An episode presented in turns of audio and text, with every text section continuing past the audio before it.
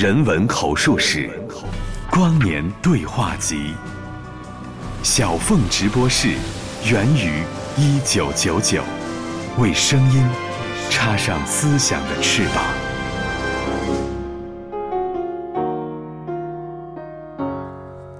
当你爱了，你不应说“上帝在我心中”，而应说“我在上帝心中”。两千零七年九月的某一天，田园路过一家小书店，看到了一本纪伯伦的小册子《先知》，读到了这样的句子，他突然有了很大的共鸣。这本书里的思想和他最近所热衷学习的东方智慧不谋而合。他说：“所谓爱，并不是和恨对立的。”如果能够抛开“非爱即恨，非黑即白”的二元论成见，从更加混沌的视角来看世界的话，我们也许会更加宽容。在田园的 blog 凡士林舞厅上，看到他对纪伯伦大发感慨，我知道他这一切的思考都是可以追根溯源的。甚至于可以追到他十二岁听到的碎瓜乐队的那张著名的双 CD 专辑《甜瓜牧羊犬》和《无尽的忧伤》当中，主唱 Billy Corgan 穿着一件印着大大的 Zero 零的毛衫。我以为零是一个开始，而田园说零就是无，就是空，就是无极。那你现在有没有理解，就是乐手身上的那个 Zero？是什么意思？他们有一首歌就叫 Zero，挺佛教的。对，因为零是没有嘛，无空。当时那个零在在在罗马是一个被禁止的数字，王丽觉得这个太不吉利了。啊，为什么呀？零可能我们吉吧？对对，我觉得是这样一个概念。嗯，所以我觉得就是好多东西一路走到今天，有好多渊源。像当时可能无意识之中就给我种下了这个无极，关于对无极这个概念这个种子吧，所以现在我才才会有这个有这个愿望，去去看这方面的书，去找这方面的东西。听众朋友，大家好，这里是山东广播电视台小凤直播室，人文口述史光年对话集。今天我们继续搭乘时光机器，随音乐。文学、电影跨界才女田园重返十六年前的那个夏天。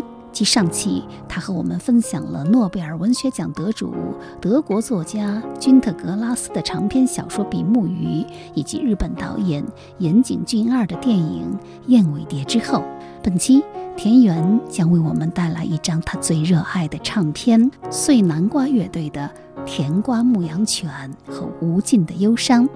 那时年仅十二岁的田园，偶然的机会淘到了一张碎瓜乐队的打口碟，从此这张唱片就像根一样彻底植入他的生活。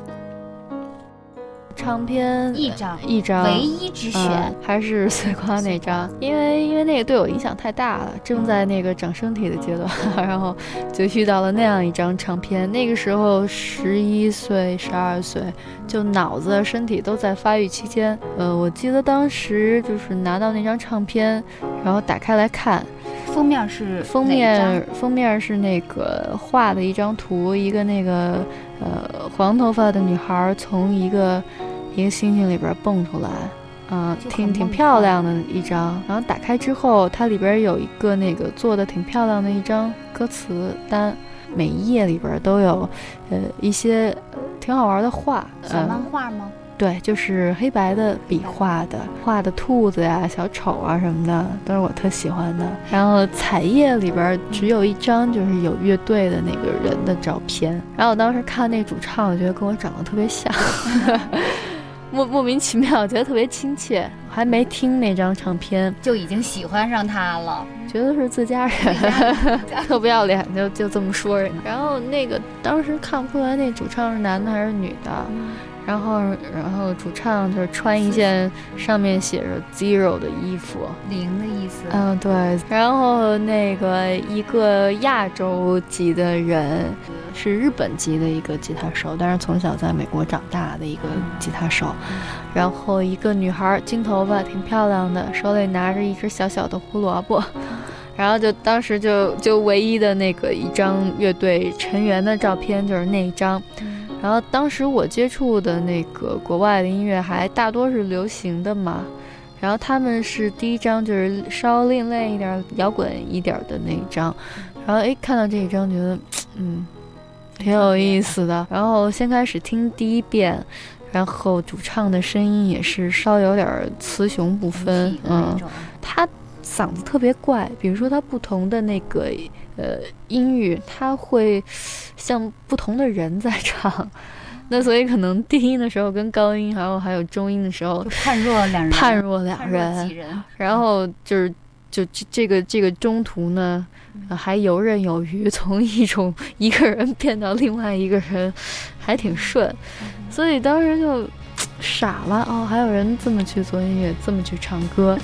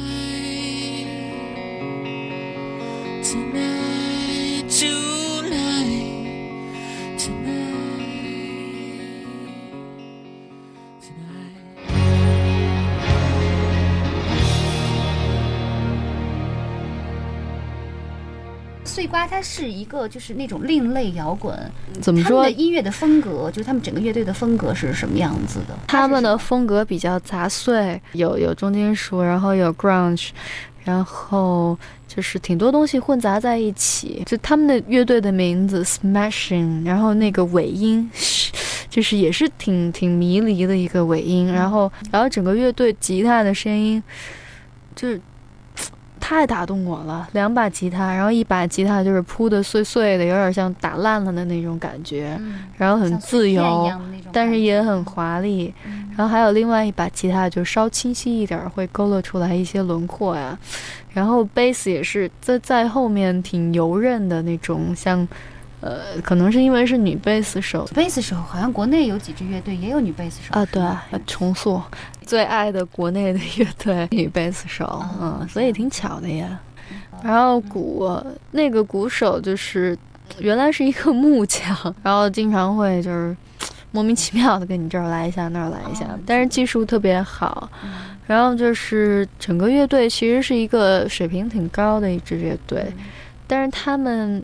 又会有一些就挺挺自我的一些，就跟别人挺挺个的地方。那会儿你就已经可以开始对这个乐队进行分析了。对我先开始可能小的时候，呃，不明白它好在哪里，但是我会明白它跟我之前听的不一样。诶，反正，呃，太喜欢了。就就太喜爆喜欢，就没法弄了，就完全完全就就就就就觉得亲人，就亲人呐，对，就泪汪汪那种。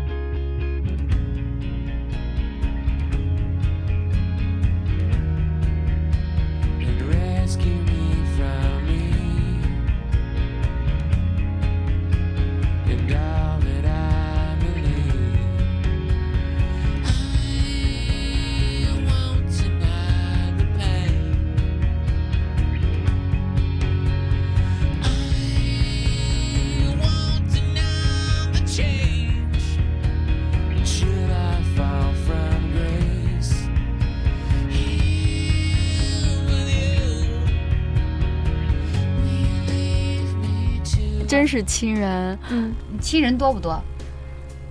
还行。科本也是亲人吗？嗯，是。还有谁？没有，我觉得特特不要脸，特不要脸啊！老那个，别人也没答应，就自己认认别人做亲人了，还是挺多的。但是可能最亲人就是碎瓜了，就他对我影响太大了，所以所以对，没法没法把它拿开。就那张专辑的名字叫什么？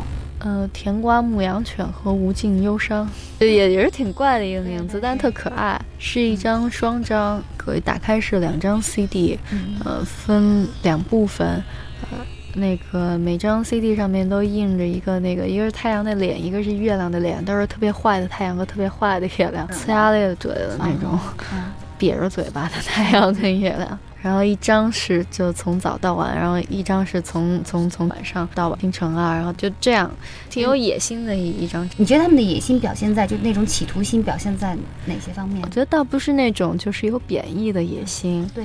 而是这一张就是做的比较有系统，不是说随随便便我去录了一张长片。像这一张里边从头到尾，然后就好像是一个呃组曲一样，然后有开头有结尾，或者也像一本小说有开头，然后呃有有中间的部分，然后也有结尾，相对来说很完整，像歌剧一样。呃，对，有点那个感觉吧。特喜欢那个就是以泪洗面。啊，La Cremosa，看了他们演出吗？当时啊，我去了，真的，就他们的那个专辑，我觉得就有那种氛围，就一开始先先有序曲，对对对，然后就是一段一段的，而且就是所有的那个专辑都是成系列的哈。对，那张也是。然后包括那一张就是歌曲的排列，反正，呃，包括设计啊，就觉得都都挺好的，都挺完整。对于我来说，所以那一张基本上我我就一直在听。然后现在有的时候，呃，就经常每个人都会有，比如说，呃，越是听听歌听得多，反而觉得哎，今天这个也不想听，那个也不想听。这种这种时候，我我还是会听那个碎瓜的那一张，还是会死磕那一张啊。对，就是那一张他做的很丰富。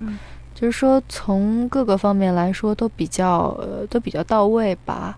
那他整个专辑里，就是他要营造的是一种什么样的意境呢？就是比如说，他呃出现最多的词汇是什么？我觉得那一张唱片其实很像乐队本身的状态，是一个出生于他们那个年代，在美国这样一个环境里长大，经历了经济大萧条这样几个年轻人。然后他们对对生活的一些感悟，整体上来说还是挺悲伤的。然后有一些特别特别不成体系的一些愤怒夹杂在里边儿，总体来说还是挺伤感的一张唱片。然后里边也有特别特别暴躁的歌，然后好多歌词就是现在还记得特清楚，背诵一下。呃，就好多经典的。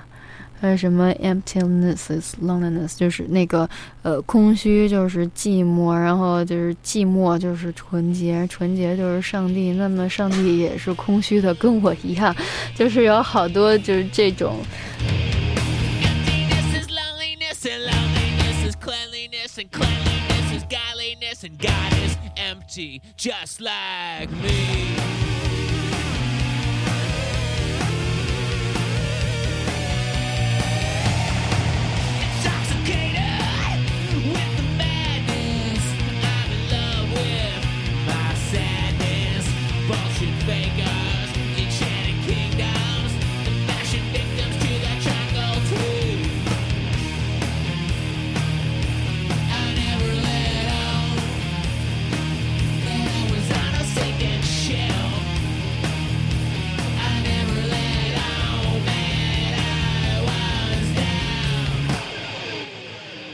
像写诗一样的一些，就特别好的一些词吧。然后当时也是基本上每首歌的词都背得滚瓜烂熟，也是有很多幻想在里边儿。嗯，就像那张唱片里可能最出名的一首歌是一九七九，那一年也是格莱美奖吧，整个就勾勒出来了美国经济大萧条时，一群那个呃少男少女无聊无奈，然后寂寞的一种状态，就听了之后特伤感。我又不是美国人，对呀，我我跟美国就是地球另一面，然后不同时段。但是你听了那首歌，对，真的觉得当时就在那个状态中。它歌词里边有很多那种，就是满天都是电线，然后现在特别酷的小孩从来没有经历过那段时间，就是好多就是现在我说起来那歌歌词我都想哭。啊，就是太太伤感了那张唱片，它里边有一个词，嗯，叫 Zipper Blues，我到现在都不是特别明白，可能我现在估计可能是就是那个 Zip 打火机的那个打火机那个蓝色的光或者是什么，我不大肯定。反正那个那首歌的 MTV 也是几个小孩儿去去超市里无聊去超市里抢点东西，然后几个人开一辆破车。然后小孩无聊，自己在家里打打闹闹，就是这种让你看着挺伤心的事儿。哎，我也好像是这么过来的，就是这种。那也是一首和青春期有关的歌曲。对，就是经济大萧条的时候，因为那个时候他也是正好青春期嘛。那我就在节目里给大家放那首《一九七九》。太好了，谢谢，非常感谢。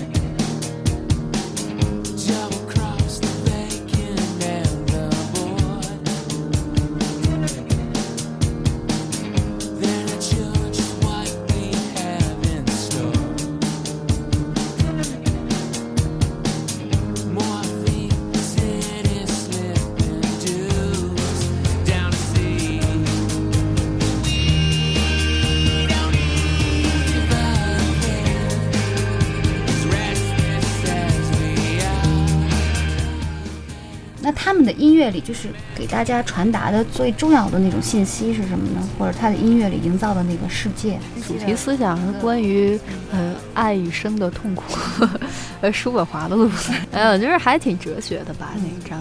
然后但是也有一些就挺甜美的东西，他很善于去营造各种气氛，然后总能把我拉到一种那个情绪中去，像刚才就是也说过的《一九七九》那种。比如说第一首歌，今晚今晚就唱的是，呃，今天晚上你你住在水边的城市，然后你湖，然后它歌曲里出现会有很多水的东西，嗯，所以它太伤感了。什么我我忘记了去忘记，然后也有一些挺好玩的一些意象吧，嗯，什么我特别喜欢的一首歌叫《Stumble Lane》，然后字典里查就查不到这个词。然后我当时还还还特傻，去问我英语老师，哎，老师这个词什么意思？我老师想了半天不知道，也没查到。对，就是可能是自己，嗯，也是自己造出来的一个词，可能就是知道什么意思了。我觉得可能就是绊倒你的一个东西，stumble 就是就是绊倒嘛。什么来吧，红宝石，也对，好多歌里边都有 ruby 啊，红宝石，对，还有海啊。然后各种就意象特别繁复，对，黑夜白天，然后宇宙星空，就是真的是当时给给了我一个世界。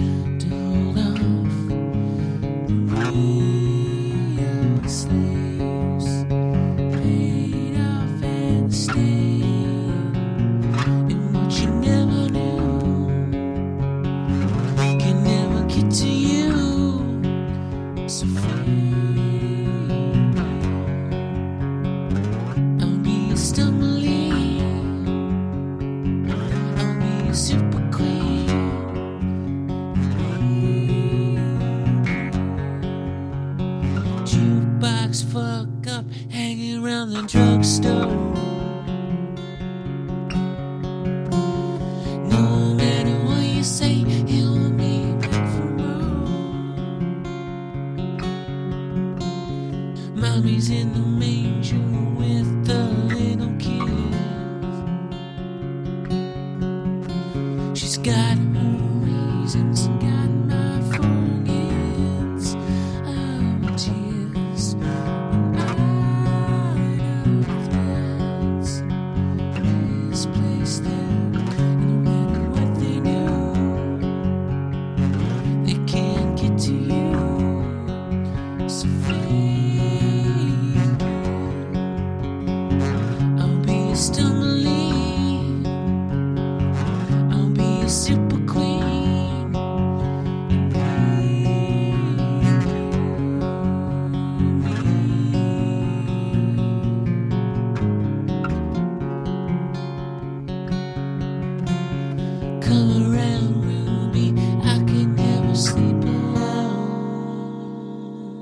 真的那张专辑就是给了我太多太多，而且是在你高中的那个时期，对是吗？就是你特别潮湿的双生水蟒的时代。对，啊，太喜欢了，但是田园居然没有把它写进双生水蟒，更多的是写到科特科本。那一写就不可收拾了，就就压压制一点。那你没觉得写科特科本有点儿，就是好多从七零后的美女作家们就开始把科特科本当做小说里的一个标签儿，到你这儿还写科特科本？我觉得就不要刻意就行了。我不是说因为我我想去写它而写它，是因为它本来也很重要的。像那个小说里写的，就是叠纸船啊，然后就扔纸船那个事儿，是是我是我真做过的，所以我觉得写它出来很自然。然后我觉得跟这个跟这本书的整个状态是比较贴切的，因为就是唯有死了就已经离开的人才永远年轻。那所以，比如说那个呃碎瓜他还在，然后又是分分合合，然后再做新的唱片，然后新的唱片有人说好，有人说不好，然后所以我觉得这个东西它会影响到。就是你对他的一个美好的一个想法吧。然后所以 c o t b a n 就不管就是喜欢的人多或者俗或者怎么样，他他已经离开了，所以他给每个人都有很大想象的空间。那可以，他是我的 c o t b a n 他也是你的，所以见仁见智吧。每个人笔下的 c o t b a n 都会不一样。四月五号的到来是缓和的，是平淡的。所有的意外都只能存在于他们三人的脑子里。他们并没有遭遇预期的激动和心痛，一切悄然到来。下午最后一节自习课上，陈岩望着窗外，有一阵儿，如果再不走，四月五号就会像其他的日子一样没有任何区别。他背起书包，拿起一大塑料袋纸船，走出了教室。做一个决定是一件很快乐的事情。一个行动所包含的情感绝对复杂，而且没完没了。翻开田园的长篇小说《双生水蟒》第七十八页，小说里的主人公陈岩和他的两个朋友带着一包纸船来到了长江边上，将那些纸船放送到水中。用这样的方式来纪念于1994年4月5号突然吞枪自杀的涅槃乐队主唱科特·科本。这是中国很多年轻的摇滚乐迷会在每年的4月5号所进行的一个集体行动，而这也是田园自己真正做过的一件事情。田园，他将科特·科本视作自己家族相似之人。当然，还有一个与科本同时代更亲的人，他就是碎瓜乐队的灵魂人物，主音吉他兼主唱 Billy Corgan。好，您正在收听的是山东广播电视台小凤直播室，我们继续听田园分享他最热爱的碎瓜。会不会有的东西就是你真的是太爱一件东西了，就反而不敢碰它？嗯，也有吧，是这样。也有这个成分，这个影响很大，是是绝对绝对绝对没错的。这个影响能大到什么程度？可能改变了你看世界的方法。哦，原来有人这么去写东西。可能碎瓜它不是那个乍一听不是那种很很容易喜欢的东西，见仁见智。嗯，就真的是有一些东西，有人喜欢，有人不喜欢。嗯然后我曾经拿着碎瓜的唱片，然后当时上学嘛，我给同学说听一听这个特别好听，就人家恨不得听了之后抽我说难听死了 那种。所以所以所以也也是也是经常有有这种这种困境。然后我觉得其实这个也是，就是音乐跟人也是互相挑选的。对就是你选择这张唱片，这唱片儿它也挑人的，他也是挑选了你，是啊，吧？太幸运了！喜欢的就是就是喜欢到头，嗯喜欢到黑的那种。反正这个对我来说是我太喜欢了，就是亲人主唱吧，Billy Corgan，就是我我就特羡慕他，弹琴弹那么好，打死我都弹不到那样，然后特特嫉妒，然后手特大，可能因为我就自自身小手小小的，好像呃不是这个书的封面上的这只手吧？呃是。是啊我，其实手比较小，所以那个乐器比较吃亏。像我原来小时候学钢琴也是会比较吃亏一些，所以他就是自成一派，就是说他用的好多音色，就是我我到现在都挺喜欢的一些音色，像像那种就是粗梨那种，嗯就是那种刚刚就下来的那种，就是黑皮的那种梨子，有那个颗粒的感觉，碎碎的，但是凉凉的，然后软中带硬的那种那种那种音色，挺好的，我特别喜欢他们那种就是音色。因为现在好多可能乐队录音是追求音色更加饱满，然后更加充实，但是他们就总觉得，哎，怎么还差一口气，没到那个地步？但是，但正是那种东西，呃，特别能打动人，嗯，包括他自己的声音也是。然后就像一朵花还没开完就谢了那种感觉，然后在半空中就就就就开放那种，有点有点怪，但是就太喜欢了，来点八卦的，嗯。关于碎瓜的最八卦的一件事儿，嗯。就是轶事。对啊，既然是亲人嘛，嗯。也被我扣上了瓜粉儿的帽子。那。对，就是关于碎瓜的一件，呃，你和碎瓜的不得不说的一件事儿，以及你所了解的碎瓜的一件不得不说的事儿。啊，我今年在上海拍戏的时候，正好就碰到了 Paul Oakenfold，就是那个挺有名的一个英国的 DJ，然后他就问我，就大家一块儿聊天嘛，然后问我就是对我影响的乐队，然后就说碎瓜，然后他就说我们刚刚那个录了 Billy Corgan，我当时就这样。待了半天，当时就有点傻哈，啊，傻了一下就缓过来了。就是他，他是一个很有名的 DJ，他刚刚录过他的录过他的东西，那不赶紧的给这 DJ 要 Billy Corgan 的电话呀？所以我就是特被动的人嘛。比如说我喜欢什么东西，我就特不好意思去去追他或者怎么样，我觉得没有必要，我就会一直就默默的支持他。你已经给我够多了，我就。不需要要求太多了。嗯，关于碎瓜的一件事儿，就是主唱跟我长得有点像，主唱有两颗虎牙，我也有嘛，就是位置也一样，就特像嘛，挺不要脸的，硬把自己往人家身上靠。呃，反正就太太喜欢他们了。然后那个 Billy 就特可爱，经常穿同一件毛衣，基本上是属于一个特不修边幅的人。然后那头发也特乱，然后。然后眼睛大大的，到了冬天就老穿一个那个毛线毛线衣服。那你现在有没有理解上面那个 zero 是什么意思？他们有一首歌就叫 zero。他说：“你是你是我的恋人，你是我的灵。”就是我觉得这个这个挺挺佛教的，对，因为灵是没有嘛，无空。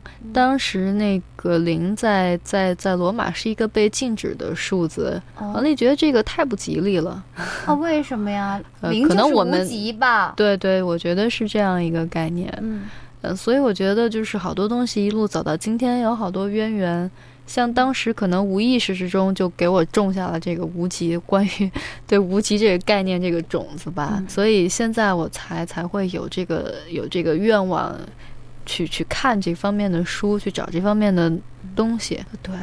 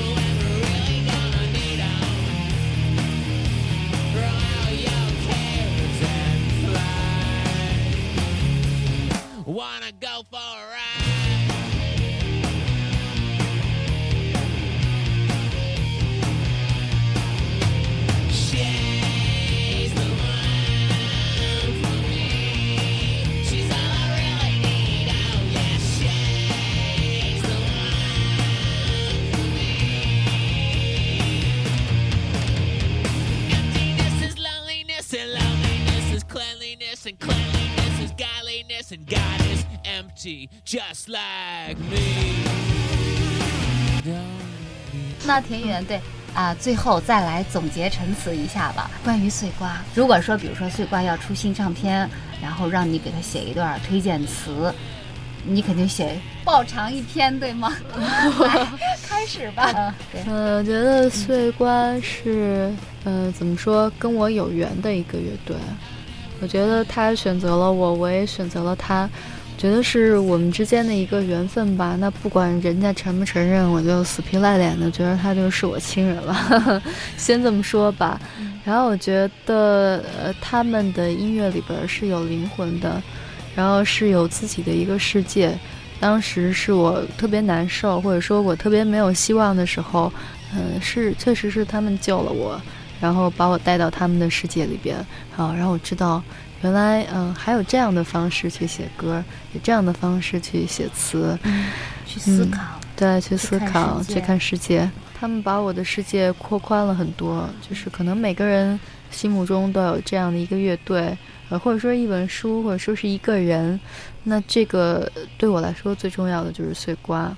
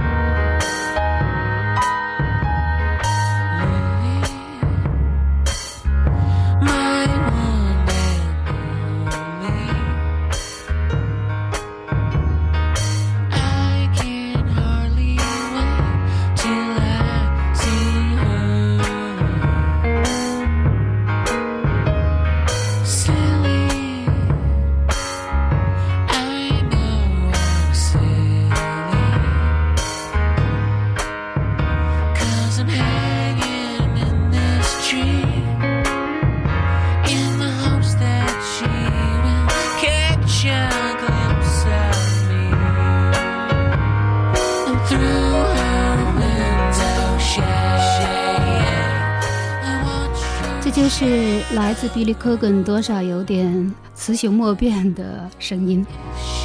碎瓜乐队的主唱比利·科根是一位职业爵士吉他手的儿子，从小呢父母离异，十九岁的科根就在芝加哥的一家。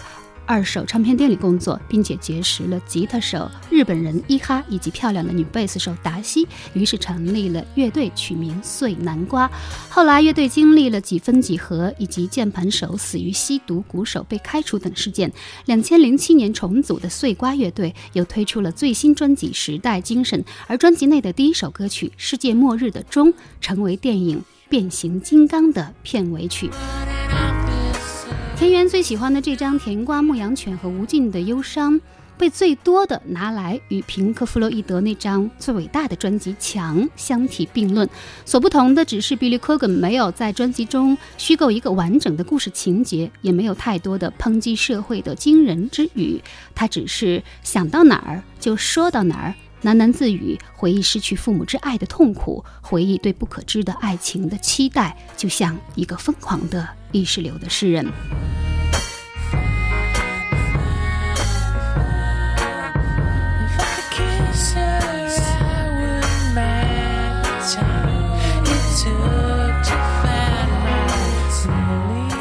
翻开田园的小说《双生水蟒》，在乐口上，他有这样一段话：他说，两千零一年，一个朋友打电话说他们乐队急需一名主唱，让我去试试。就这样，我加入了跳房子乐队，用二十几天的时间做了一张唱片。没想到一年之后，这张唱片和我的第一本长篇小说《斑马森林》正式发表了。一路走来，有不少收获。却也暗藏各种坎坷。我总是在想，如果那个朋友当年没有给我打电话，现在的我或许也就是平凡的一个，就像这本小说《双生水蟒》里的某个女孩一样，淡淡的活着。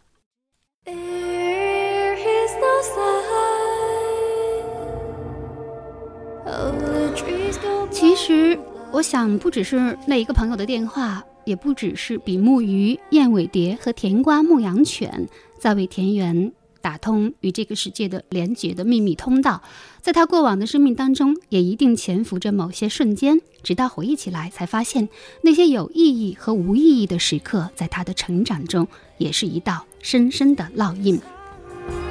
采访进行到了第二天的凌晨，我们也进入了最后一个话题，关于成长的五个记忆瞬间。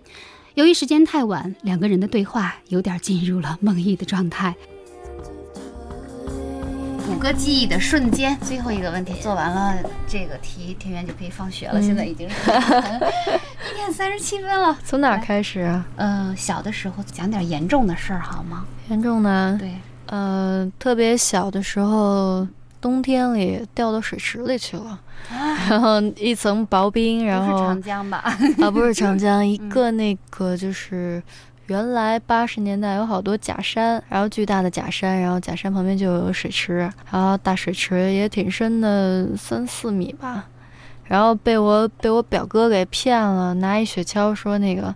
结了一层薄冰，就说那个拿雪橇可以在上面滑冰了。就是那个经常和你一起看星星的表哥啊，对啊，把我给坑了，然后我就站上去，结果就啪掉水里去了。大冬天，然后我哥就是表哥，然后当时还有另外一个小孩儿吧，然后因为当时穿着挺厚的衣服，然后衣服一下子就吸水，然后整个人就变得特别特别重，就直往下沉。然后我哥跟另外一个小孩就拼命就拽着我。然后后来是就就我觉得都快死了，特别冷嘛，大冬天的，然后来了一个老爷爷，就把我给拉上来了。而且我觉得那个记忆肯定是很刺骨的吧？对，这件事情说明了两件事：一是脑子进水了，第二就是从那会儿就开始潮湿了，从那时候就进水了。那个时候脑子进水了，估计。然后幼儿园，幼儿园，嗯。幼儿园的时候，老去那个解放公园的旋转木马。那个旋转木马绝对是全世界最美的，就是头顶一颗五角星，苏联式的那种建筑，巨大，大概是一般旋转木马的五六倍吧。嗯。然后在二层整个就架架空起来的一个结构，嗯，然后那个有各种动物，不光是马，什么鹿啊、豹子、熊猫啊、狗啊、驴啊，然后还有各种 真的对，有驴有驴，对对对，旋转是木驴儿还有什么美洲豹、金钱豹，然后都能转。对，那个是我觉得就是我一辈子遇到过的最美好的东西。后来拆了，前年拆的。可惜了，拆之前有没有再去骑一回旋转木驴儿？我那天一回去就拆了，之前都不知道，哦在武汉嘛。嗯然后那会儿零三年去了北京，嗯然后再回来就就拼命想去那旋转木马，就是拆了。呃，太太心疼了。那个是是特别美好的，就《双生水马》里也有写到那个旋转木马。嗯，然后再往后啊上小学，就是门口总有那个卖金鱼、卖蝌蚪的老爷爷，然后就有一次看到一盆子蝌蚪，特别恶心，嗯黏糊糊的，黏黑乎乎的，黑乎乎的小蝌蚪。嗯，然后那个时候就是杀青蛙的那个《双生水蟒》里边那个事儿也是真的，就真的有班上的男生，然后就是去捉那个青蛙，有的青蛙还是，嗯，还是蝌蚪的形状，还带着小尾巴，还没有完全长成青蛙，嗯然后就捉青蛙，然后烤青蛙，嗯，对，那个是小学时候印象比较深的。就那些记忆都会在你的书里就能找到那影子。嗯对啊，再往后初中。严重的事我觉得当时每个人都挺难的。哎，我们班上好多同学自己割手腕玩 的，可多了。真的，我还算还还算行的，还还还还算那个比较好的。主要是没有希望吧，我觉得，因为当时可能整个环境都不好，就觉得莫名其妙的，特别不懂自己活着干嘛，就不懂那个活着的真正的意义。高中就来北京，然后就是挺恍惚的，然后那个时候就录音条件特别差，在地下室，然后每天也是半夜去录音，然后因为地下室总觉得耳鸣，然后自从那个那次就在地下室录音之后，就总容易耳鸣。我医生，耳鸣的话，就更容易进入一种出神的状态吧。没有有时候挺挺困，挺挺烦人的，这会儿耳鸣吧，有一点儿，有点儿。嗯就是耳鸣我醒来，所以就想到每次一耳鸣的时候，我就觉得挺恍惚的。呃，对，可能就是对耳跟那个脑是相连的。对，就是我记得很清楚，就是那个时候录的一张唱片，摩登天空的地下室。呃，对，地下室可能那儿空气不好吧，还是怎么着，就耳鸣特别厉害，然后每天上来人都都晃悠，就耳鸣，嗯，然后现在还会经常耳鸣吗？呃会一累的时候就会呃耳鸣。对对，然后再往后大学，在北京语言学院是吧？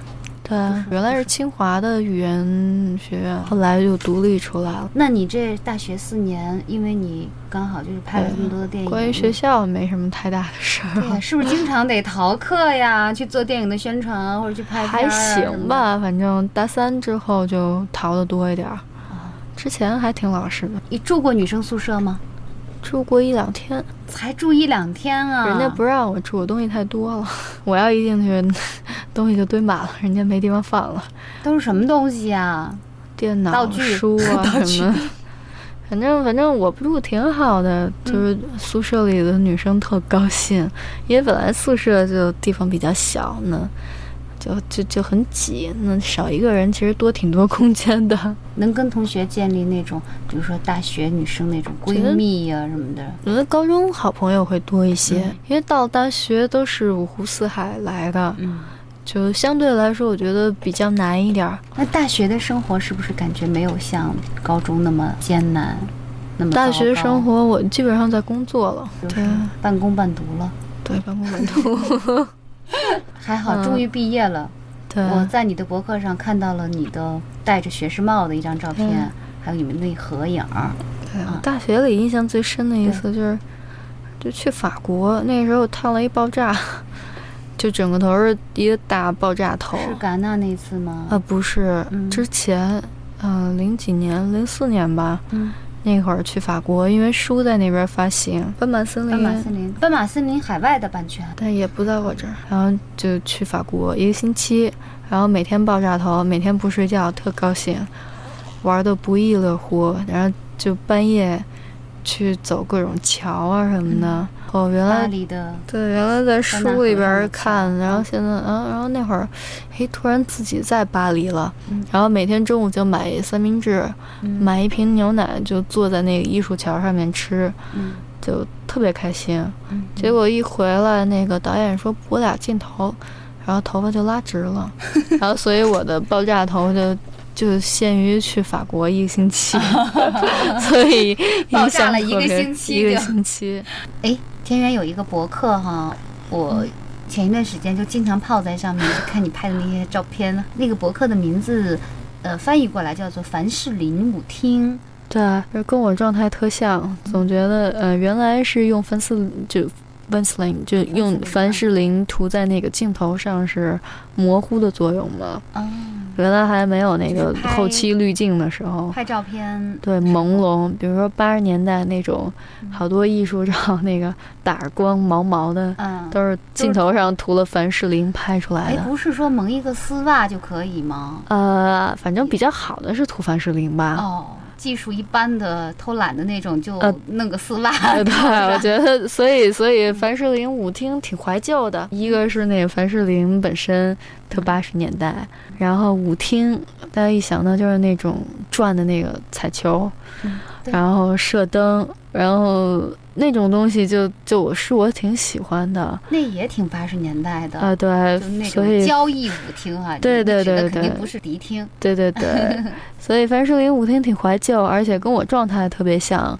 我就老是生活的也比较晕，看什么东西都 都不大清楚，所以这个挺适合我的那个博客，所以也是用我的一个方法去看到世界，然后再跟大家分享吧。所以包括我拍的照片、写的文字，其实也都是跟大家分享的一个过程。如果现在天眼举着一个相机，现在我嗯就让你拍我们这个房间里任意一个角落，你会选哪个？我刚才看到墙上有一只虫子在爬，准备拍来着。这会儿飞了，已经你看了吗？嗯，对啊，所以不拍就没有就了。没有了。嗯，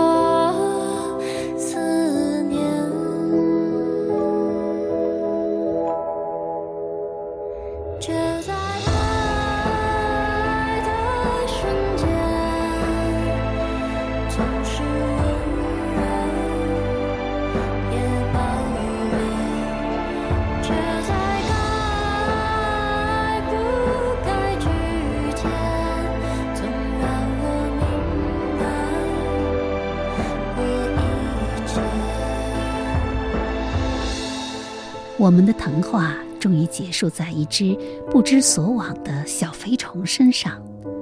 童话的颠覆，梦境的破碎，时光的倒流。君特格拉斯的比目鱼，岩井俊二的燕尾蝶，碎花乐队的甜瓜牧羊犬和无尽的忧伤。小凤直播室要求嘉宾随身携带的一本书、一部电影、一张唱片，就这样勾勒出了十六年前的那个出道即巅峰的才女田园最初的森林地貌。感谢声音记录下这场深夜谈话，愿它依然保持着最初的鲜活，标记着曾共同经历的那个时代而这些年，田园也依然谦逊着、低调着、美丽着，不疾不徐地前行。在微博电影之夜的一个小调查中，他坦言，今年的计划就是拍两部电影，导两部短片，组了乐队，至少发一张 EP。